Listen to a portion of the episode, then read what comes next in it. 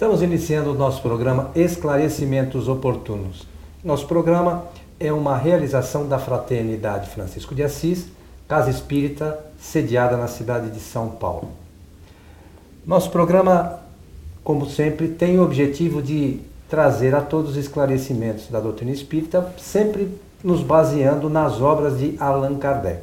Conosco, como sempre, Milton Filipelli. Tudo bem, senhor Milton? Tudo bem, e eu aproveito a oportunidade para saudar a todos os nossos amigos ouvintes e também os telespectadores, né?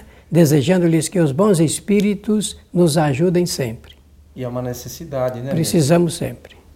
Porque se não, às vezes a gente até nós esquecemos de nos, nos ajudar, né? E os espíritos nos trazendo as boas intuições é sempre muito bom, né? Para que a gente possa nortear nosso é, caminho, sim, né? Muito importante. Bom, senhor Milton, é, tem uma sugestão de tema que nos foi passada sobre a importância do livro Céu e Inferno para a literatura espírita. Esse livro, lembrando, é um livro de Allan Kardec, né? É uma obra, como todas as outras, as obras fundamentais do Espiritismo, é um livro que, que deveria ser lido por todos, né? Mas o que a gente poderia levar aos nossos amigos a respeito deste, deste livro, Milton? Olha, em primeiro lugar, dizer que o livro O Céu e o Inferno, escrito inteiramente por Allan Kardec, publicado em 1865, é o quarto livro da chamada codificação espírita, ele não é só importante para a literatura espírita, não. Ele é importante para o espírita, para o homem espírita, ou para aqueles que querem conhecer os escritos de Allan Kardec fazendo respostas, apresentando respostas a estas necessidades. O nome já é, é, bem claro, não é, Coelho? O céu e o inferno. De forma que é um livro que deve ser lido, estudado, meditado, anotado, discutido, feito palestras. Nós temos que realmente realizar conferências e palestras sobre o conteúdo dessa obra importantíssima. E por que Kardec escolheu esse nome, o céu e o inferno, Milton? Porque ele vai desenvolver o, no, no texto as ideias espíritas sobre a figura do chamado céu, do chamado inferno e do chamado purgatório, que são uh, construções uh, teológicas da doutrina católica. Tá, mas ele faz abordagem sobre a visão espírita sobre essas questões. Desenvolve nessa linha do pensamento espírita, propriamente. Exato, exato. E vai explicar por que é que existe essa configuração religiosa. Porque o mais importante é saber como é que se constrói esses pensamentos eh, teologicamente sobre o, o, céu, sobre o inferno e sobre o purgatório. Então, essa, essa ideia de Allan Kardec, ela é simplesmente notável, porque é, é um momento único em que se tem de mostrar como o Espiritismo encara essas figuras. Eu quero lembrar para que aquelas pessoas que queiram conhecer esse livro, ele está disponibilizado para ser feito download no nosso, no nosso site kardec.tv, www.kardec.tv. Você pode acessar, baixar esta, esta obra, como as demais obras de Kardec, inclusive a Revista Espírita, para aqueles que queiram realmente é, estudar as obras fundamentais do Espiritismo. Mas voltando ao nosso tema, Milton. Olha, Allan Kardec, ele divide essa obra, o plano de trabalho dele é dividir o livro em duas partes. Na primeira, ele vai então explicar com toda, todo o conhecimento espírita por que, é que existem essas figuras e como é que nós devemos encarar. Esse é o primeiro ponto. E dentro dessa primeira parte ainda, ele apresenta o Código Penal da Vida Futura, ou seja, uma espécie de, de escrito que ele alinha no, em forma de código, de, de, de, como se fosse um regimento com 33 artigos, para explicar a situação do espírito depois da desencarnação. Como é, o que, que acontece, por que, que existe o sofrimento, quem cria o sofrimento, como deve ser a postura do espírito em relação ao uso das três ferramentas de trabalho, que são o pensamento, a vontade e a inteligência, né? para poder governar a sua existência. É um momento único e ele vai desmistificar aqui, Coelho, a ideia de regionalização do, do, do céu, do universo para uh, levar os espíritos. Então ele consegue demonstrar que não existem lugares fixos geográficos no universo onde os espíritos ficam. É realmente um livro importantíssimo. Nesse aspecto, só para ilustrar, os espíritos acabam se unindo por afinidade de pensamento, né, Milton? E uma outra questão importante é, do que você mencionou é, é sempre lembrar que os espíritos, quando desencarnam, não ficam perfeitos, eles permanecem exatamente como eram e ainda fazendo a sua evolução, eu acho que podemos usar essa expressão, que ela é boa, é realizando a sua evolução através das experiências intelectuais e práticas que ele realiza. Quando está desencarnado, o espírito não materializa as suas ideias, ele apenas pode criar teorias, por isso que se fala que é um exercitamento das experiências é, teóricas. E quando está encarnado, então ele materializa, ele pratica aquilo que ele idealizou. Então é um momento único, Kardec vai demonstrar isso com muita propriedade e vai, inclusive, falar de um dos assuntos mais importantes para nós entendermos como é que funciona a imaginação eh, dos espíritos nesse assunto ligado com estar em algum lugar, fazendo alguma coisa, como é que ele idealiza, dores, como né? ele constrói isso. É, é muito interessante, né? E nós precisamos então desse conhecimento para poder entender melhor como é que funciona a vida.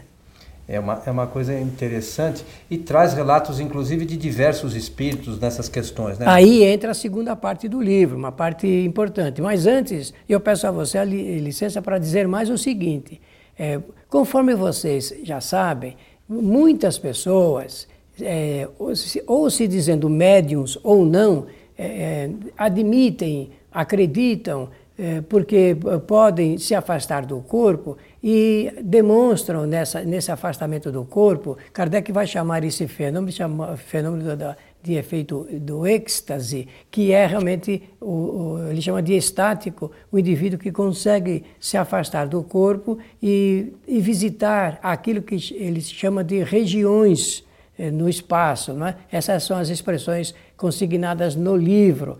E esses estáticos retornam e depois apresentam o resultado dessas suas viagens e descrevendo uma porção de detalhes e de encontros com outros espíritos e Allan Kardec vai demonstrar como é que funciona isto, o que, como é que o estático ele imagina e ele ac acaba admitindo como se fosse realidade aquilo que ele pensa existir. Ele cria no quadro da sua imaginação. É um dos momentos do, dessa obra mais importante para nós percebermos o que se passa no pensamento dessas pessoas é, quando fazem esses relatos. E chama a atenção, ele já havia chamado a atenção no livro dos Espíritos, mas ele vai chamar a atenção que é preciso tomar muito cuidado com esses relatos, não dar crédito a essas informações, porque elas são criadas inteiramente pela imaginação do espírito. Interessante isso. Né? Muito importante. Por isso que eu considero essa obra, e gostei muito quando foi feita essa proposta é, de, no nosso programa, porque dá chance da gente chamar a atenção para isso. Agora, na segunda parte, posso falar mais um pouquinho? Por favor. Na segunda parte, ele então vai apresentar o relato de 66 espíritos durante o passamento essa transição, momento da morte, como é que é feita essa passagem e também é, ligado com a situação posterior. Eu depois eu quero fazer um, rapidamente uma explicação e para que a gente possa compreender bem a importância desse livro de Allan Kardec, não, que, não é um livro muito lido. As pessoas não, não percebem que ele é importante para a vida da família. A família precisa conhecer esse livro, porque Irmãos, nós temos que nos preparar é para o dia da nossa partida. Vai chegar um momento que nós vamos nos desligar aqui da terra. E não há uma preparação boa para isso. Não se pensa nisso, se tem medo de morrer. Allan Kardec, nessa obra, vai mostrar o que é a morte, como ela se apresenta, a importância dessa figura da morte para o espírito, porque para nós não existe morte, existe a desencarnação. A desencarnação é um momento solene do espírito e nós precisamos ter a ideia de, de, como nós vamos estar depois de desencarnados. E nesse livro a gente aprende com todos essa, é, esses depoimentos. É, é, essa obra como todas as obras de Kardec, nós é, entendemos que são as obras fundamentais para o conhecimento espírita, né, Milton? Isso. Porque ela, elas trazem o esclarecimento que a gente busca. Por vezes, é, a gente esquece as obras fundamentais e estuda outras, mas como você falou, existe uma, uma coisa muito interessante nessa obra, sobretudo, que Kardec é, menciona que essas, é, vamos dizer assim, criações dos espíritos, que se a gente não tomar cuidado, a gente acha que aquilo é verdade, né? E isso acaba é, torcendo muitas vezes o nosso entendimento da, da vida no mundo espiritual, né? Olha, no meio espírita criou-se então o que eu chamo de fantasia literária, por esses depoimentos. Então nós acabamos levando a sério, como se realmente fosse uma contribuição ao acrescentamento da doutrina espírita, informações que elas são corretas enquanto nós entendemos que são produtos do pensamento e da imaginação do espírito, mas não que se, que passa, que se passa dentro de um contexto literário de uma doutrina chamada espiritismo. Então é preciso não confundir as coisas. É, tem algumas leis que a gente tem que seguir direitinho para a gente entender realmente o que acontece, que é verdadeiro no mundo dos espíritos, né? E no nosso mundo aqui, e o que é imaginação, que é fantasia, né? Claro, e só acredita realmente, pode acreditar no relato de um espírito sem maiores cuidados, a pessoa que não tem um método de estudo, uma pessoa que não estuda realmente, porque estudar no, no, com o significado da ciência chamada aprendizagem, é realmente empenhar-se, dedicar-se com afinco para conhecer. O conhecimento é resultado do estudo sério e aplicado. Então, dizer o seguinte: é, Kardec, ele lá na Sociedade de Estudos Espíritas de Paris, ele, através dos médiuns, pôde conversar com muitos e muitos espíritos. E ele selecionou esses 66 é, exemplos, modelos para nos ajudar e ele incluiu esses modelos aqui no livro. Eu chamo de modelo porque é depoimento natural do espírito. 17 deles, 17 deles falam o que passaram no momento da transição. Interessante. Muito importante. Nós vamos ver ali uma gama de exemplos e de manifestações muito curiosas para a nossa vida. Nós vamos aprender, até para a gente saber como que nós devemos nos preparar. Seis são de espíritos medianos, isto é, espíritos que não são nem muito cultos e também não são totalmente ignorantes, como é que era a sua situação. Dez espíritos mostram o grau de sofrimento deles depois da desencarnação. Dez, ele mesmo diz, Allan Kardec, o título é Sofredores. E eu não sei porque no meio espírita existem pessoas que não querem usar essa palavra para as reuniões doutrinárias, mas nós temos que entender que o espírito ele desencarna sob o peso atroz de um sofrimento agudo. Então Allan Kardec vai descrever essa situação. Nove, ele colocou como modelos de suicidas. Eles fizeram uma, depoimentos interessantes sobre a situação depois do suicídio.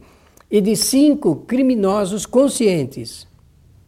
Olha que coisa interessante. Isso serve até para apurar assim os detalhes ligados com o crime, a natureza do crime, a origem do crime e como o espírito ele pode usar de outros recursos, até de agentes encarnados, para perpetrar aquilo que ele está desejando. E por último, ele apresenta é, 14 modelos de espíritos que falam das suas expiações. É uma palavra católica, mas a gente precisa usar, porque Kardec também usou, é, que são efeitos o que, que eles passam por momentos dolorosos de reflexão sobre os efeitos das causas que produziram enquanto encarnados. Veja que coisa bastante curiosa. É, mas é, é já até interessante para a gente saber que, como eles, nós também somos, somos espíritos, vamos desencarnar um dia e vamos estar, estar enquadrados numa dessas condições. É né? isso que eu fiquei pensando quando eu li esse livro em 1966 em que situação eu vou estar, né, onde eu posso me enquadrar aqui dentro desse, dessa classificação, desse quadro criado por Allan Kardec do ponto de vista real. É a segunda parte da obra, ela é muito importante para uma análise é, é, circunstanciada da nossa situação. É, mas é uma, é uma coisa para a gente ler, meditar um pouquinho, né? E, e também lembrar que dentro dessa nossa caminhada ainda a gente pode mudar, melhorar um pouquinho, né? E mudar de, de escala, vamos dizer assim, dentro desse grupo, desses grupos, né, Milton? É verdade. Eu não tenho mais nada para falar sobre isso aí porque é verdadeiro. Nós fazemos a mudança da nossa vida através do conhecimento e da aplicação. Muito bom, senhor Milton. E depois, o que, que, Bem, que mais Kardec olha, aborda? Não, esse livro uh, realmente ele é fantástico. Ele é fantástico.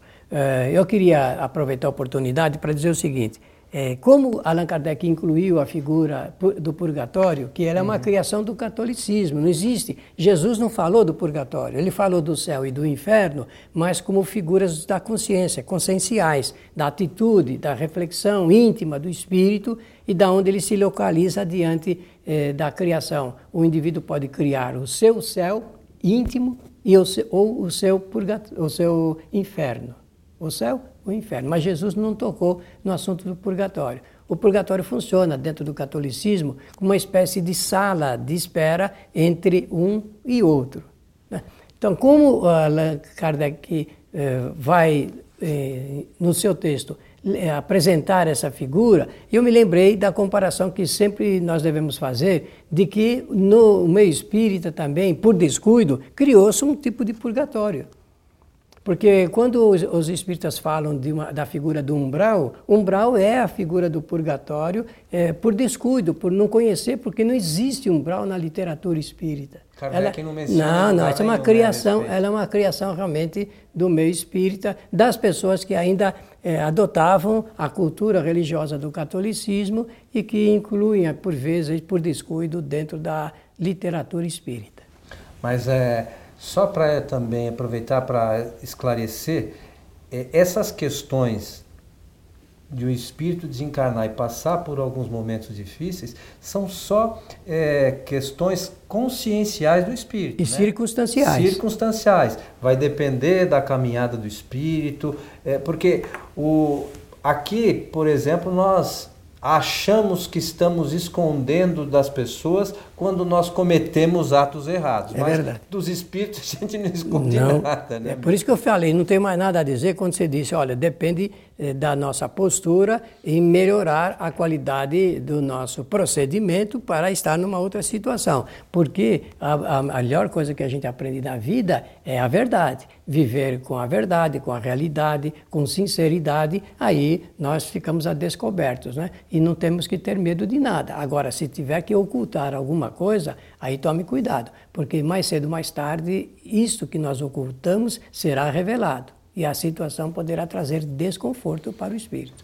E o sofrimento do espírito, lembrando disso, é sempre consciencial. Né? É, é. É, é, as dores do espírito são sempre conscienciais, porque o, o, às vezes tem os, as questões de sofrimentos, de, de frio, de calor, mas isso são só sensações que permanecem no, no, no, próprio espírito, né, ligados ainda à matéria, à vida material. Mas o espírito propriamente, ele é imaterial e não sente absolutamente nada nesse sentido, né? Meu? Não, o corpo espiritual, como se costuma chamar o perispírito, ele não pode sentir nada porque ele não tem sensores que nem nós temos aqui no nosso corpo. Na, toda essa uh, telegrafia nervosa e, e, de sensações, isso aqui pertence ao corpo físico. Tudo, conforme você bem mencionou, está gravado na consciência do espírito, que o acompanha é, nesta, na encarnação e também na desencarnação, e depois da desencarnação também. Lembrando que também Kardec menciona que é, no, no universo existe espírito e matéria, e que o espírito é o ser inteligente do universo, ou seja, a matéria não pensa. Né? Então, o espírito é que pensa, o espírito que tem as sensações, é, as sensações, quando do desencarne, permanecem no, na, na, na, a volta do espírito, não existe, como você falou, a, a, o perispírito é apenas fluido né, que o, o espírito molda segundo o seu entendimento, sua necessidade, não é isso? É, esse é, é realmente o ensinamento da doutrina dos espíritos. E nós temos que pensar nisso para também nos preparar. Essa é a situação. Quando nós falamos de, desses assuntos, é para entendermos que nós temos que ter um preparo, um preparo importante. E só se pode eh, se preparar com conhecimento. O conhecimento do Espiritismo é fundamental para dar o elemento de prevenção e de tratamento da vida. Seu Milton, estamos chegando ao final de mais um programa de esclarecimentos oportunos. Eu queria que você. Olha, eu agradeço bastante a, a, a, atenção de todos os nossos ouvintes e telespectadores e desejo do mais fundo do nosso sentimento que os bondosos espíritos nos acompanhem e nos ajudem sempre.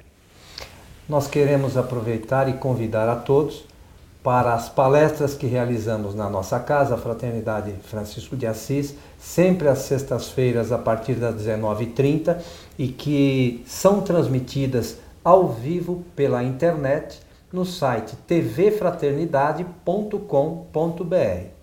Esses nossos programas poderão ser assistidos também no site kardec.tv, que é o portal onde você pode encontrar o programa Transição, as nossas palestras, o outro curso que nós produzimos, cujo título é Espiritismo Agora. Existe a parte é, básica da doutrina, vamos chamar assim, e agora também no, no site kardec.tv existe o programa Espiritismo Agora, série Mediunidade, onde o Milton aborda todas as questões relativas à mediunidade. Semanalmente estaremos disponibilizando esses programas no nosso novo site. Então, a todos esperamos encontrá-los no nosso programa e muito obrigado pela audiência. Até lá.